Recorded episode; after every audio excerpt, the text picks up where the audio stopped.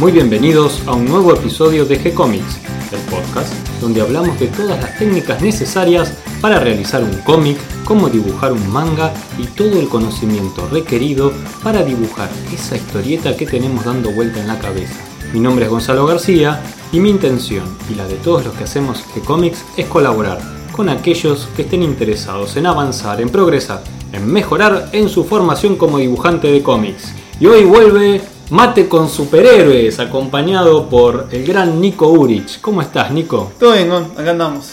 Nos juntamos con motivo del estreno de Aquaman Claro, aquí en Argentina. Claro, se, se estrenó ayer y hasta ahora hay comentarios positivos de la película, cosa que los fans de DC que venimos un poco golpeados por las últimas películas, que no nos sentimos totalmente defraudados por, por el producto que, que han vendido, parece que Aquaman es una buena oportunidad para volver a acercarnos a, a los personajes de DC.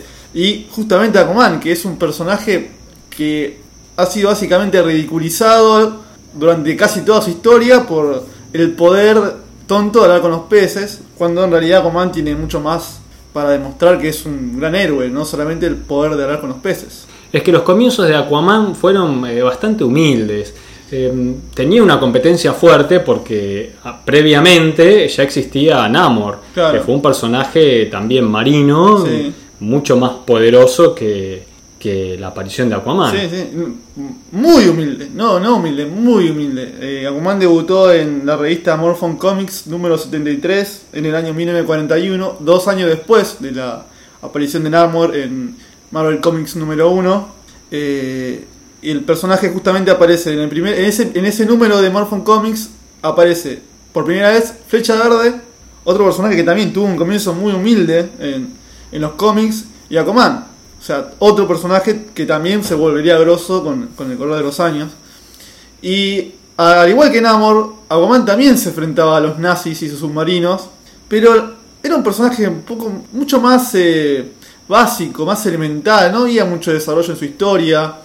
Me acuerdo una de las primeras historias eh, con unas cosas muy locas, porque si bien eh, originalmente concibieron un personaje marino que iba a vivir aventuras en el mar, en un momento, en una de las primeras historias, lo sacan del mar y va a la ciudad a luchar contra los criminales, la mafia de la ciudad. Sí. Y él va con una especie de pecera en la, en cabeza, con agua adentro, Sí. porque claro, necesitaba respirar adentro del agua. Y hay una persecución a los criminales eh, donde Aquaman los persigue con un camión lleno de agua con peces espadas Muy, adentro. muy raro, muy loco, ¿no? Muy bizarro. Sí, muy, muy bizarro, pero al mismo tiempo ingenioso e interesante. Sí. En ese primer episodio Aquaman nos cuenta cómo su historia, cómo es su origen. Eh, esa historia fue creada, escrita por Mort Weisinger, que en esa época era guionista, después más adelante fue eh, editor de DC, eh, un editor grosso en DC, y el dibujante Paul Norris. Después quedó como que Aquaman fue creado solamente por Paul Norris, no, no parece Mort Weisinger. Eh, la historia nos cuenta que Aquaman es hijo de una especie de, de científico submarino que en una de sus expediciones descubre lo que él cree que es la Atlántida. Entonces el tipo, en vez de, de lo que haría cualquier ser humano con sentido común, bueno, descubrí la Atlántida, me voy a la Tierra, vuelvo el otro día con un equipo, no, el tipo se queda, en- se monta una especie de, fuerte submarino, se queda viviendo ahí eh, con su hijo, y al hijo lo educa para que se adapte al, ecosistema acuático, ¿no? Y ahí es donde él consigue esos poderes para con los peces y ese tipo de cosas.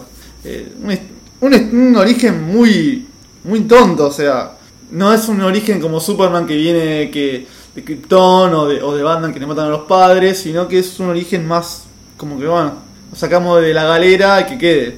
Bueno, esta historia de Aquaman en Morphon Comics básicamente era eso, el Aquaman enfrentándose a buques nazis, submarinos, eh, también japoneses, no todo lo que sea el eje eh, de la Segunda Guerra Mundial, también se enfrentaba a piratas, tenía un villano pirata que se llamaba Black Jack, pero bueno, la cuestión es que la- el, el hype, o sea, la fascinación por los superhéroes termina con, con la Segunda Guerra Mundial y Aquaman eh, deja de publicarse en Morphon Comics. Morphon Comics comienza a ser una revista de eh, para público eh, orientado infantil, o sea, para público infantil. Y Aquaman va a la revista de Adventure Comics que en esa época publicaba a Superboy, o sea, Superman de joven. Eh, y durante varios años Aquaman se publica en esa revista, con historias que eran más tontas que incluso que las que se venían contando en Morphon Comics, porque ya no se enfrentaría más a los nazis. Claro, no había más nada. submarinos para combatir. No había más submarinos para combatir. Eh, lo interesante de esta época que haya dibujado un, un argentino, que voy a buscar el nombre porque no me acuerdo. Eh, creo que era Luis Casa, un tipo que, un argentino que trabajó mucho en Estados Unidos, que lo único que tengo que dibujó a Coman, no, nada más. Tal vez alguno de los primeros dibujantes argentinos que trabajaran en DC. Claro, claro, puede ser. Que fue el primero. Eh, en esta época Aquaman no tenía, básicamente no tenía elenco, era solamente Aquaman en sus aventuras extrañas. Había Black Jack, que era ese villano pirata, y eh, un pulpo mascota que se llamaba Topo. Era eso básicamente Aquaman, nada más. eh, o sea, no tenía, no tenía nada, no tenía sustancia básicamente Aquaman. Eh, eh, al contrario que Namor, por ejemplo, que Namor ya había conseguido un título propio, tenía Namora, tenía protagonizadas historias con Antorcha Humana, estaba con los eh, eh, los Winners, que se llamaba el equipo de Marvel de esa época. Eh, tenía mucho menos protagonismo que Namor, pero la diferencia es que Namor desaparece con toda la, desaparición de los superhéroes de Marvel. Marvel queda, eh, o sea, lo, lo planchan, o sea, lo guardan bajo la alfombra, no aparece durante años. Y Aquaman sigue persistiendo en este grupito, pequeño grupo de superhéroes que le hicieron el aguante a- a- al olvido, que después le dijeron los Die Hards, los duros de morir, serían los duros de matar, que, son esos que están, básicamente son Batman, Superman, la Mujer Maravilla, Aquaman y Flecha Verde, que son los dos que aparecieron en la misma historia, en la misma revista. Eh, lo único, lo, lo- lo más interesante que tenía Aquaman en esta época era la dibujante, que, que era Ramona Fraudon. Ramona Fraudon, eh, que después se hizo conocida por dibujar Metamorfo, dibujó durante muchos años Aquaman. Y un estilo, a mí me gusta mucho Ramona Fraudon, eh, tiene un estilo más eh, funny, pero es elegante, es, es muy lindo. A mí Ramona Fraudon, si la quieren buscar, búsquenlo porque es, clásico, pero al mismo tiempo como que ves como ciertas influencias en varios dibujantes que después le sucedieron. Eh, pero en- estamos ya en los años 50. En el fin, en el fin de los años 50, eh, no sé a quién se le ocurre la brillante idea de recontar la historia de Aquaman. Vamos a cambiar, vamos a buscar la vuelta a Aquaman. Vamos a, Tenemos un personaje, no sé, interesante que lo podemos explotar y le podemos contar un origen nuevo. Y en 1959 eh, crean el nuevo origen de que sería el más conocido o, el- o el que más repercusión tuvo, el que más duró durante los años. En esta ocasión, eh, una especie de. Es un guardafaro, el tipo que vigila en el faro, Tom Curry, rescata a una chica que se está ahogando en el medio del océano. La rescata, pegan onda, comienzan un romance y tienen un hijo al que se llama Arthur. Le ponen Arthur Curry. Eh, la cuestión es que esta chica, esta mujer, eh, durante los años va adquiriendo una enfermedad, muere y en su lecho de muerte le, dice, a- le comunica a su hijo, le revela a su hijo, a su hijo Arthur, que ella es una eh, atlantiana, o sea, viene de Atlantis y su verdadero nombre es Atlana y tiene poderes mágicos. Por eso Aquaman crece con los poderes de hablar con los peces. Y, lo que le comunica a ella es que tiene que ir a, a- a ir a Atlántida y, y como reclamar el trono de rey de Atlántida. Entonces ahora tenemos un Aquaman nuevo con poderes mágicos, casi una especie de mutante, casi como Namor, con poderes sobrenaturales, que ya lejos de ese Aquaman de la dorada, medio tonto y sin poderes. Además con sangre de nobleza y con el nombre de Arthur, Arturo, ¿no? Claro. Para reclamar su, reino. Claro, acá se empieza a construir como una especie de mitología de Aquaman, muy- pero muy de a poco se empieza a construir.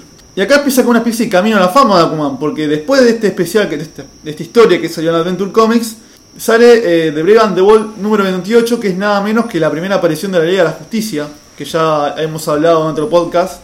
Y la Liga de la Justicia estaba formada por los grupos más, por los superhéroes más importantes que tenía DC, y entre ellos estaba Aquaman. Entonces Aquaman como que empieza a ser más reconocido por el público, y en 1962 consigue por fin su serie Aquaman, eh, después de tantos años ahí con un pequeño espacio en Adventure Comics, eh, consigue su propia serie. Ya a esta altura también Aquaman tenía un compañero que era Aqualad, que era también atlantiano como él, que era un nene que tenía miedo a los peces, o sea, estaba en, el- estaba en la peor situación, es un, un nene que vive en el océano, que vive bajo el mar, que le tiene miedo a los peces. O sea, Bueno, Aquaman lo que hace es como quitarle los miedos a, este chico, a Garth, por los peces, y lo convierte en su, en su Robin, en su compañero. Eh, y en la serie, ya en la serie de Aquaman empiezan a desarrollar la, la historia de Aquaman, cómo es que vive debajo del mar, eh, conoce a Mera, a, su futura esposa, que viene de una especie de dimensión paralela acuática.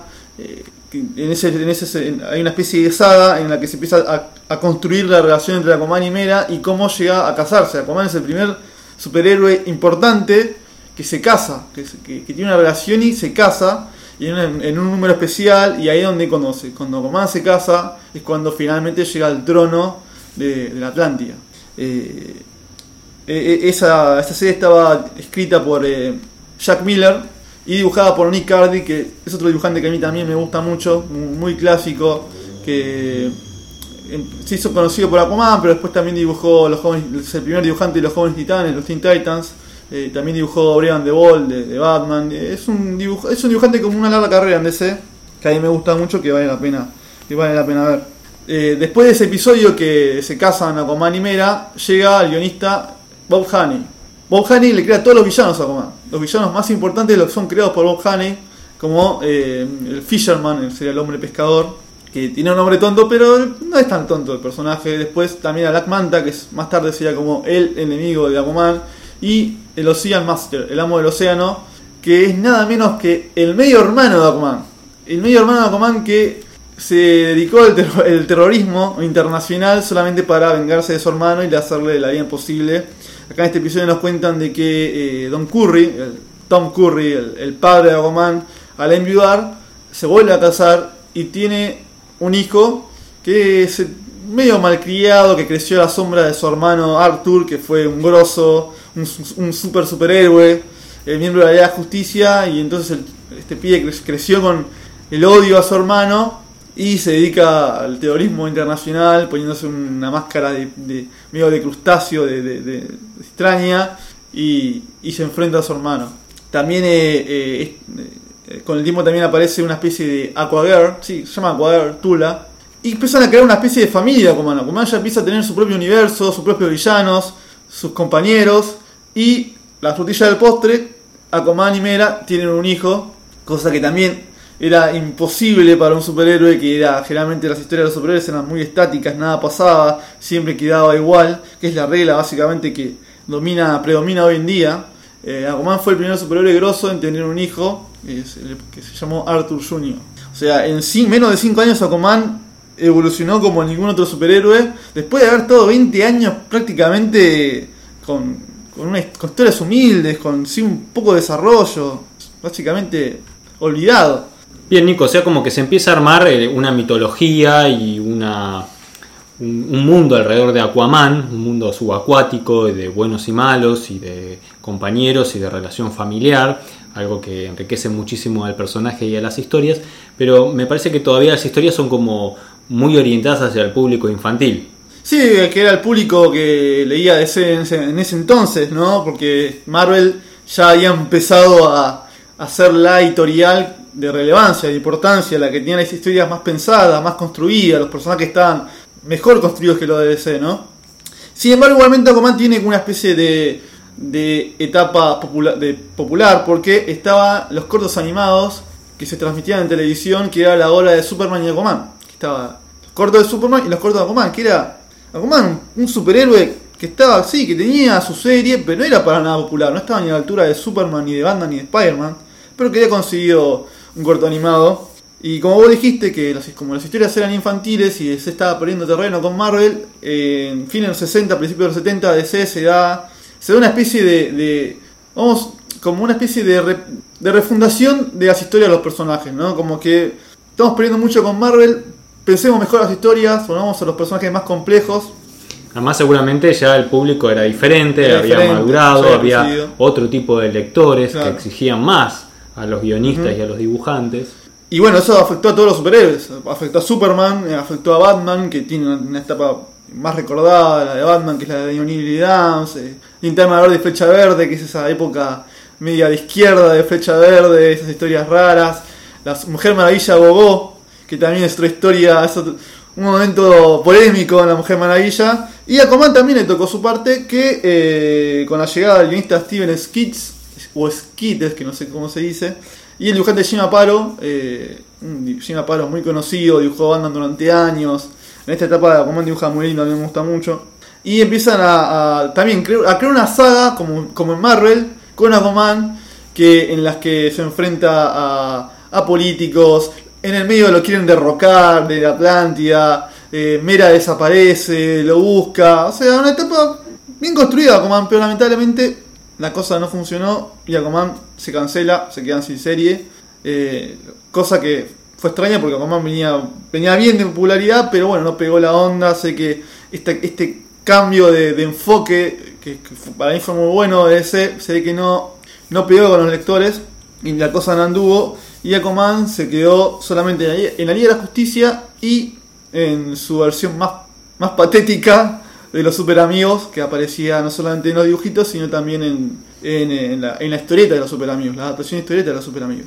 Pero bueno, se da, se da la oportunidad de que Aquaman vuelva, después de muchos años sin estar sin serie, eh, propia a Adventure Comics. En esa época Adventure Comics era como una antología de varios superhéroes y personajes. ¿De qué año estamos hablando? Estamos hablando del año 1974. El, vuelve el guionista anterior, pero se queda pocos números. Y llega Paul Leitz eh, a escribirla. Y también sigue con esa onda media. No, no, no, no, no es igual a lo anterior, pero sigue esa línea media madura. También con Gina Pablo como dibujante.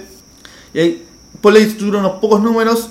Y llega David, David Michelini, o Michelin, no sé cómo se dice, fue guionista de Spider-Man, es conocido guionista de Spider-Man. Eh, y acá empieza la etapa más oscura de ¿no? Eh, porque comienza con historias tranquilas, pero que se, van, volviendo más pesadas hasta el momento más trágico de la idea de Aquaman, es cuando Black Manta, su, su enemigo, el, enemigo que todo, más conocido Aquaman porque es el que aparece justamente en los super amigos, el que tenía el, casco en la cabeza grande, que siempre eh, con el traje negro y el casco grande, se venga de Aquaman matando nada menos que a su hijo, a Arthur Curry Jr o sea, fue un sacudón importante. Las historias superiores que eran más likes, que donde el bien siempre triunfa, donde los buenos siempre ganan, donde nadie muere, salvo en, en muy extrañas ocasiones, más en esa época. Creo que la muerte más importante que tuvo un, superhéroe fue la de Spider-Man con Gwen Stacy, su novia.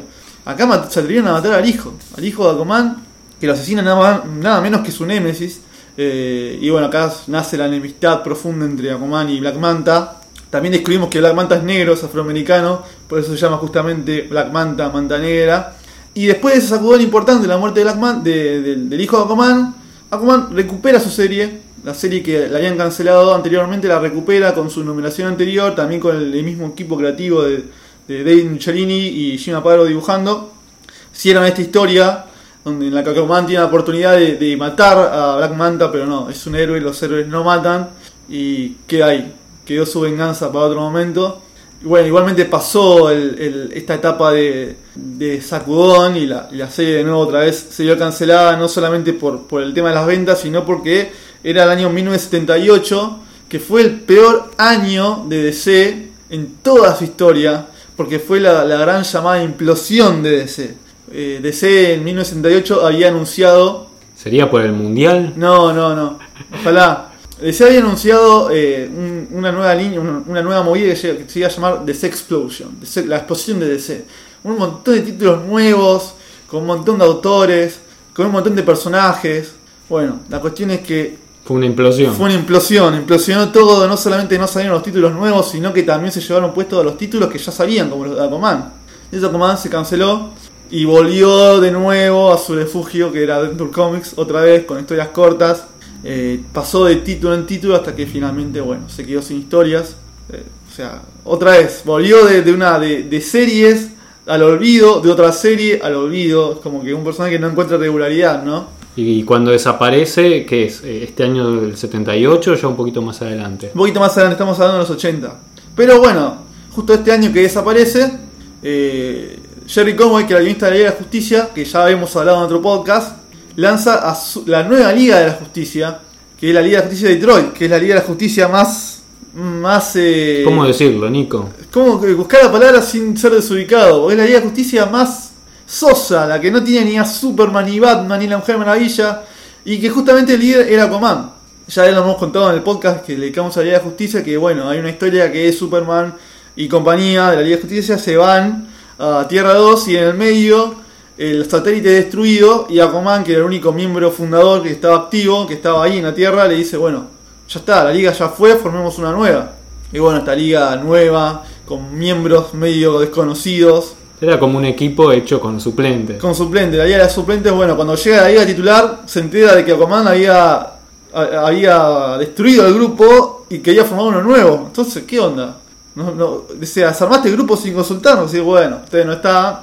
Entonces, bueno, esta nueva liga, eh, liderada por Aquaman, eh, él se quedó con los números, pero bueno, los lectores no le gustó nada, cero la movida, y bueno, Aquaman duró muy poco como líder, tuvieron que traerlo a Batman, la cosa no funcionó, y otra vez de nuevo Aquaman se queda sin, sin, sin nada que lo veamos, hasta que, bueno, en 1986 llega una miniserie eh, en la que eh, le cambian el traje a Aquaman, vuelven a...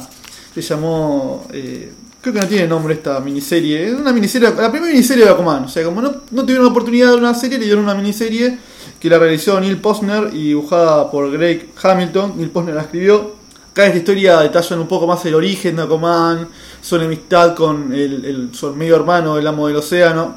Eh, le cambian el traje, le ponen un traje medio de bailarín. Ya no es un traje característico de Aquaman, de, con las escamas naranja y el pantalón verde, sino que es un traje basado justamente en un bailarín ruso. Y quedó como para los fans, no quiero ser para nada discriminador, ni quedó para los fans el aqua gay. Porque el, eh, justamente Neil Posner y Greg Hamilton eran homosexuales y muchos eligieron el aqua gay. Igual ah, la miniserie funcionó muy bien, pero ni Neil Posner ni Greg Hamilton mm, quisieron continuar con el proyecto y quisieron seguir haciendo sus cosas. Eh, así que DC no pudo seguir explotando esta, este nuevo Aquaman que no había cambiado prácticamente nada, solo salvo el traje. Lanzaron un, eh, un one shot al año siguiente que, que era continuación de este realizado por otro equipo creativo que no, no funcionó. Pero estamos ya en 1988, había pasado la crisis en Tierras Infinitas, gente, eh, lo lamento, pero DC es así, tiene sus cosas. Y le cambiaron las historias a todos los, casi todos los personajes, a Superman, Batman, Mujer Maravilla, a lo más importante es que tenían un, origen nuevo, en algunos casos para mejor, como Superman, Batman, Mujer Maravilla, en otros casos para peor, eh, como el caso de la Sociedad de la Justicia, que no fueron beneficiados para nada por la crisis. Y bueno, Aquaman le contaron nuevamente el origen en, un especial llamado La leyenda de Aquaman, realizado por Guy Giffen y Kurt Swan, el dibujante, el legendario dibujante de Superman, volvería a DC para dibujar esta, este nuevo origen de Aquaman. Y acá nos cuentan que Aquaman básicamente no fue producto, no fue, o sea, nacido producto de la relación de una reina de Atlantis y un marinero, o sea, un marinero en un guardafaro, sino que aparece de la nada, un día aparece de la nada con, flotando en el, en el río y es buscado por delfines. ¿Cómo puede ser? ¿En el río o en el mar? En el mar, eh, en el océano. Y entre sus, entre sus viajes con los delfines llega hasta un faro donde se encuentra con Arthur Curry, Arthur Curry padre, eh, y empieza una, una relación de padre-hijo adoptivo en el que padre Curry lo empieza a educar a este chico incivilizado eh, que viven con delfines. Le empieza a enseñar, le enseña a hablar, a leer, le enseña a ser un habitante de la superficie. Hasta que, bueno, un día Aquaman, o sea, Este chico, eh, que pronto sería Aquaman, que adoptó el nombre de Arthur Curry por este, este señor que lo educó, llega y descubre que este tipo se fue y lo abandonó porque eh, estaban todo el tiempo buscándolo a él. No se sabe por qué lo buscan.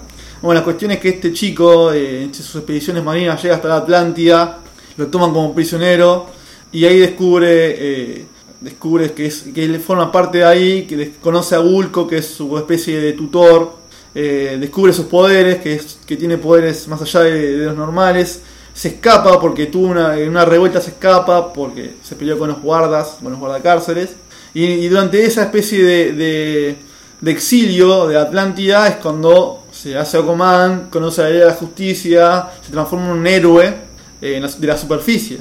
No debajo, no debajo del mar, sino se transforma en héroe de la superficie. Luego de que está con todos los laureles, vuelve a Atlántida, eh, ahí lo reconocen como el gran héroe, ahí descubre que él es hijo de una reina de Atlántida, todavía no conocemos quién es el padre. eh, descubre que es hijo de una reina de Atlántida y le dan el trono que del rey y ahí Aquaman es de- otra vez el rey de Atlántida. Y bueno ahí ponen nos cuentan que qué historias y qué, qué historias no están en continuidad. Bueno nos cuentan que conoció eh, después con el tiempo conoce a Aqualad conoce a Mera eh, los villanos también están en continuidad y también muere el hijo también Black Manta mata al hijo pero ahí hay un quiebre en, en la relación de Aquaman y Mera. Mera echa la culpa a Aquaman de que él que por su culpa mataron a su hijo. Y después de este especial de la leyenda de Aquaman sale una miniserie que sería como una continuación de esto. Pero no funcionó la cosa y otra vez Aquaman se queda así. ¿Y se descubre quién es el padre en esta miniserie o sigue? Todavía no. Todavía no. Bien. Para eso falta. Falta. Después hay un intento otra vez de Aquaman de una serie. eh, pero duró 13 números. Nada, nada interesante para rescatar. Eh, duró 13 números porque el guionista que era John McLaughlin, no sé cómo se dirá, John, John McLaughlin, eh, tiene un encontronazo con los editores y decide abandonar la serie. DC quiere seguir con la serie, pero justamente el interesado en, en continuar esta movida es nada menos que Peter David, que Peter David es un guionista, ya era un guionista muy grosso en esa época que escribía Hulk, fue el encargado de escribir la época más gloriosa de Hulk, la época más, más recordada por los fans, y también escribía Spider-Man 2099, que era muy exitoso, y X Factor, que era una de las series de los X-Men. ¿Y aquí en, en qué año estamos más o menos? estamos en el año 93. A le encanta que venga un tipo con, la cre- con los credenciales de Peter David a escribir a Aquaman, que era un héroe que, que nunca pudieron encontrarle la vuelta. Eh, y decide, no, no continuemos con la serie. Cancelemos la serie y relancemos a Aquaman en una serie nueva eh, con un nuevo número uno. Pero antes, Peter David quiere dejar en claro eh, quién es Aquaman, qué historia, porque como que ¿Cuál era el origen? ¿Cuál era el origen? Porque el origen como que lo contaron, pero que hay un montón de historias que no sabemos qué le pasó. Bueno, Peter David, eh, con el dibujante Kirk, Kirk Jarvinen, lanza la miniserie Tiempo y Marea, Time and Tide. Que es como una especie de hombre acero de John Byrne de Superman, que empiezan a, darnos un pantallazo de quién es Aquaman. Eh, y la historia empieza con que Aquaman está leyendo un libro que se llama Las Crónicas de la Atlántida, que, que justamente es una miniserie que Peter David había escrito para DC que nadie le había dado bolilla, nadie, nadie le había prestado atención, que acá la pone en continuidad. O sea, de, eh, eh, esa miniserie agarra muchos elementos de, que, los, que los incorpora al universo de Aquaman. Y bueno, ahí descubre a Aquaman quién es su padre. Su padre es Atlan, que es una especie de hechicero antiguo. Eh, no sabemos si es bueno o malo, porque es una espe- como los dioses mitológicos, que no sabemos si son buenos o malos, tienen sus, sus deslices, sus, sus, Sus berrinches, sus sus, berrinches, sus cambios de sus humor. cambios de humor, sus macanas.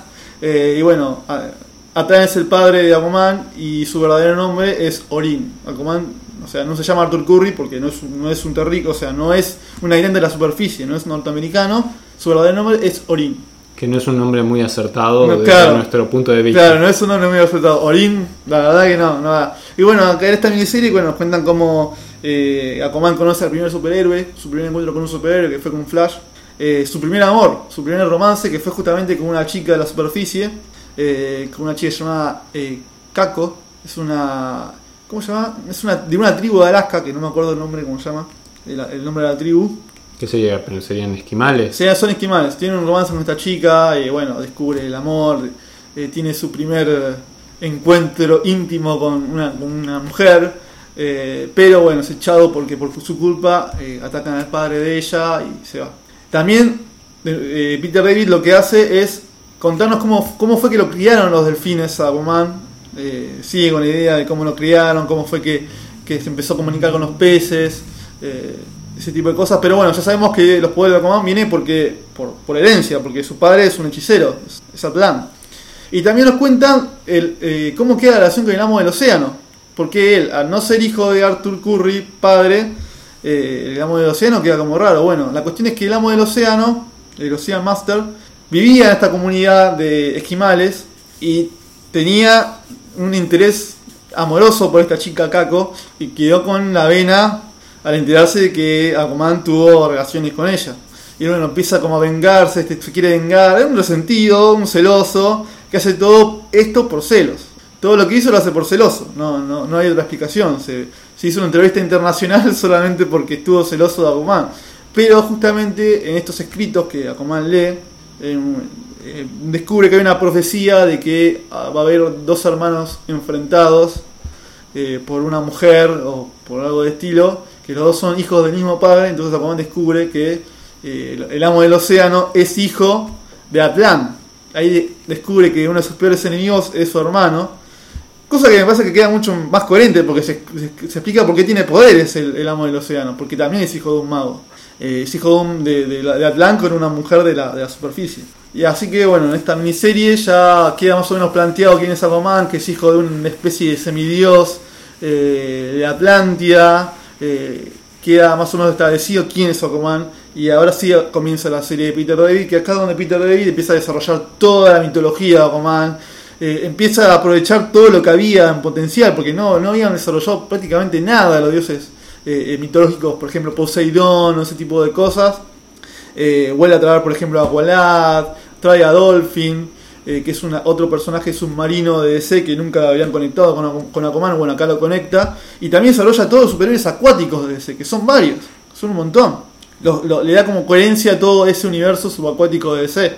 Eh, y, y bueno, además le cambia la imagen. O sea, acá Aquaman, los 90 fueron una época de los superhéroes se volvieron medio extremos, ¿no? Eh, se volvieron como esa cosa media violenta, medio image, ¿no? Con, con, con esos superhéroes medio violentos casi al extremo, medio conflictuados. conflictuados. Pero conflictuados, pero vos leías las historias y no pasaba mucho. Era más la imagen que la, que la sustancia, ¿no? Y de hecho en los DC también tuvimos a Batman que le quedaron la columna, que se le dio el rol a otro tipo que era súper violento, eh, Linterna Verde se vuelve malo y ese tipo de cosas. Pero acá Aquaman nada que ver, porque si bien Aquaman cambia la imagen, le dieron una imagen mucho más de un tipo pesado, de un tipo duro, le pusieron barba, le, pusieron el pelo largo. Acá, había acá sí había una historia de contar y había un porqué de Aquaman estaba así. Él ya estaba deprimido porque perdió el hijo, estaba distanciado de su mujer, no quería hacer más nada con sus obligaciones de, de rey de Atlántida, deja todo. Y encima pierde la mano. Le pusieron un garfio de, de- mano porque se enfrenta con un villano que se llama Piraña Man que le pone la mano en, el, en, un- una especie de, estanque. Estaba lleno, un estanque no, porque era el mar. Pero le pone la mano en la orilla y estaba lleno de pirañas y le devoran la mano y tiene que usar el garfio. Acá Peter David, ya dijimos, desarrolla todo un universo mitológico de Atlántida, eh, retorna a Mera, crea villanos nuevos, empieza a crear una especie de jerarquía de, dioses, eh, de dioses atlantianos. Se encuentra finalmente Aquaman con su padre, con Atlán, que también tiene ese doble estatus de, soy bueno, pero me mando las mías. Eh, finalmente se- también se enfrenta con el amo del océano, le, revela que su hermano se quiere, el amo del océano se quiere matar.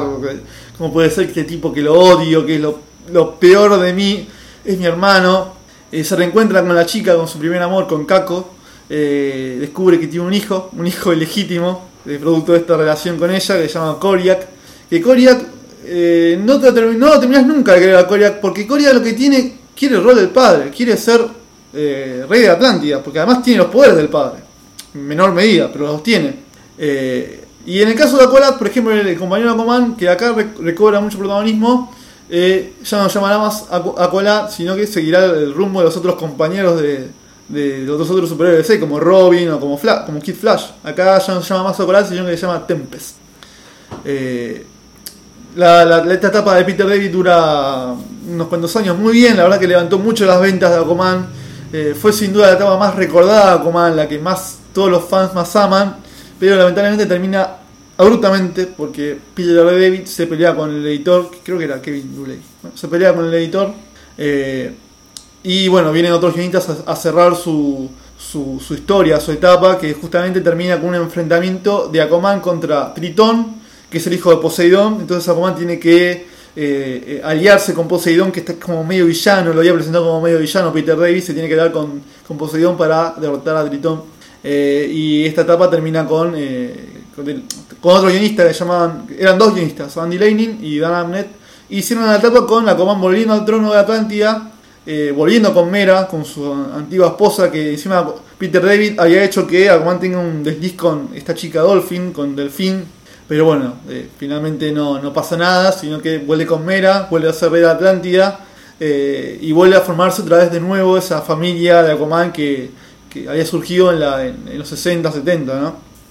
Ahí ese Peter David y estos guionistas a, a quedarse para darle final a esta etapa, llega Eric Larsen, el creador de Savage Dragon, eh, un dibujante que a mí me gusta mucho, que también me gusta Savage Dragon, pero la cosa es que acá Eric Larsen no, no va a dibujar, va a escribir.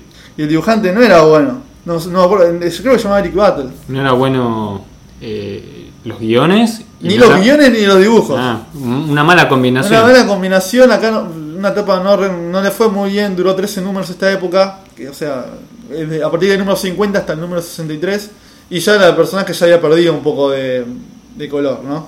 ¿Y cómo es que llegamos a la película que se acaba de estrenar ayer? ¿Cómo es que llegamos? Bueno, pasan muchas cosas en el medio. Eh, en el medio Aquaman muere, vuelve, vuelve a morir. Hay otro Aquaman en el medio, un joven Aquaman, tampoco duró mucho. Vuelve a revivir Aquaman y llega a los nuevos 52, que es el reboot, ¿no? El reboot de, de los personajes de DC. Y aquí le cuentan un nuevo Le cuentan un nuevo origen que, a diferencia de otros héroes de DC, acá Aquaman salió beneficiado totalmente Sería el cuarto origen. Sería ya. el cuarto origen. Pero lo que acá, que el, encargado de hacer este origen, este- esta serie nueva fue Jeff Jones, que hoy es uno de los capos de DC, va, ahora ya no. Pero en, ese, en su momento fue uno de los capos de DC, guionista bastante conocido, los conocemos todos a Jeff Jones.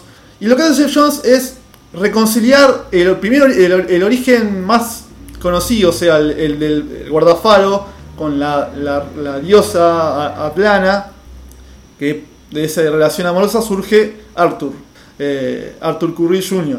Que de todos los orígenes que me contaste hasta ahora, a mí es el que más me gusta. Bueno, es el que, es el que actualmente está, está ahora y es el que van a usar para la película. Y la etapa de Jeff Jones, creo que me parece que es la mejor de Aquaman. Eh, logran hacer de un- ya no es el, el rudo de, de Peter David, pero logran reconciliar esa etapa, ese Aquaman clásico con la mitología que la había creado Peter David, ah, con toda esa jerarquía de dioses. Además, el dibujante es Ivan Reis, o sea que era una etapa con buenos dibujos y con, con buenas historias. Acá Aquaman también eh, se, se enfrenta de nuevo con Black Manta, con El Amo del Océano, o sea, la etapa de, de, de Jeff Jones fue, fue una de las mejores. Iván Reis, dibujante brasileño, justamente hace poquito estuvimos en, en la convención de San Pablo, donde eh, hay unos dibujantes eh, brasileros que se dedican a los superhéroes y que publican en DC y Marvel que realmente tienen un nivel maravilloso. Eh, y bueno, si, si están interesados por la película, creo que lo más eh, recomendable es que le entren a la etapa de, de Jeff Jones, porque es la más parecida a la película. Y creo que es la mejor época de Aquaman, me parece, ¿no? A, pesar de la de la Peter David, que estuvo muy buena, la, la de Jeff Jones también es muy buena. Y es reciente, salió dentro de hace muy poco. Y. Ah, reciente. Cinco años, no es reciente, pero bueno, comparado con Bueno, la pero es la base que ha servido para la es película. la base para la que ha servido para la película. eh, y actualmente se planea no relanzar porque no van a lanzar un número uno, pero piensan darle otra vez para acompañar el lanzamiento de la película eh, una nueva etapa de Aquaman con una guionista conocida llamada Kelly Sue. Todavía no salió el número uno, así que estamos esperando que salga para ver qué nos van a contar es- esta vez en la historia de Aquaman. La cuestión es que Aquaman, eh, después de una saga llamada Drone, eh, como sumergido, que está, estuvo acompañado con la Liga de Justicia, hay un conflicto y Aquaman termina, o sea, termina en la superficie, como que termina cayendo, termina, o sea, como que la marea lo trajo a la superficie y como si- no sabemos si tiene amnesia, si no. Bueno, eso es lo que nos tienen para Aquaman ahora.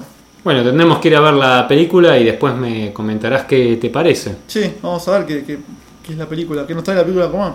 Bueno, Nico, y espero que Mate con Superhéroes tenga alguna otra ocasión y no sea solo para los estrenos de las películas, No. que vayamos encontrando otras excusas para seguir tomando unos mates y conversando de superhéroes. Te agradezco muchísimo, espero que a todos les haya gustado y les haya resultado interesante este episodio donde nos contaste eh, brevemente el, el largo recorrido que tiene como superhéroe Aquaman, desde sus orígenes hasta hoy en día y con el estreno de la película que se hizo en el día de ayer en Argentina.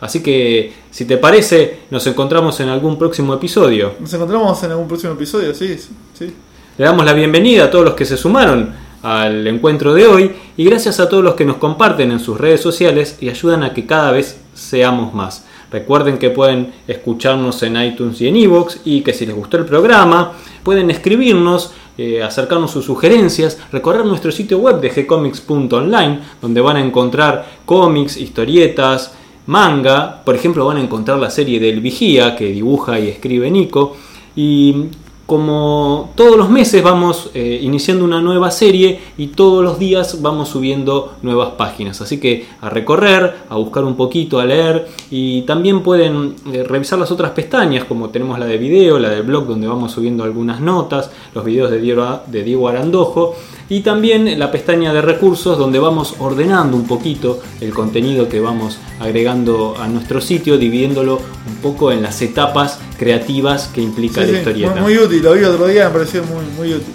Sí, sobre todo hay algunos consejos, hay algunos buenos libros de dibujos para, para buscar ya clásicos que, que, a veces no se encuentran tan fácilmente y que a veces eh, también nos resultan completamente desconocidos. Así que bueno, queda esta invitación y también si lo prefieren nos pueden escribir al mail que van a encontrar en la pestaña de contacto o directamente nos escriben a nuestra página en Facebook donde siempre con alegría les vamos a responder y por supuesto continuaremos publicando nuevos episodios. Gracias a todos ustedes y muchas gracias a vos Nico. No, gracias a vos. Hasta la próxima.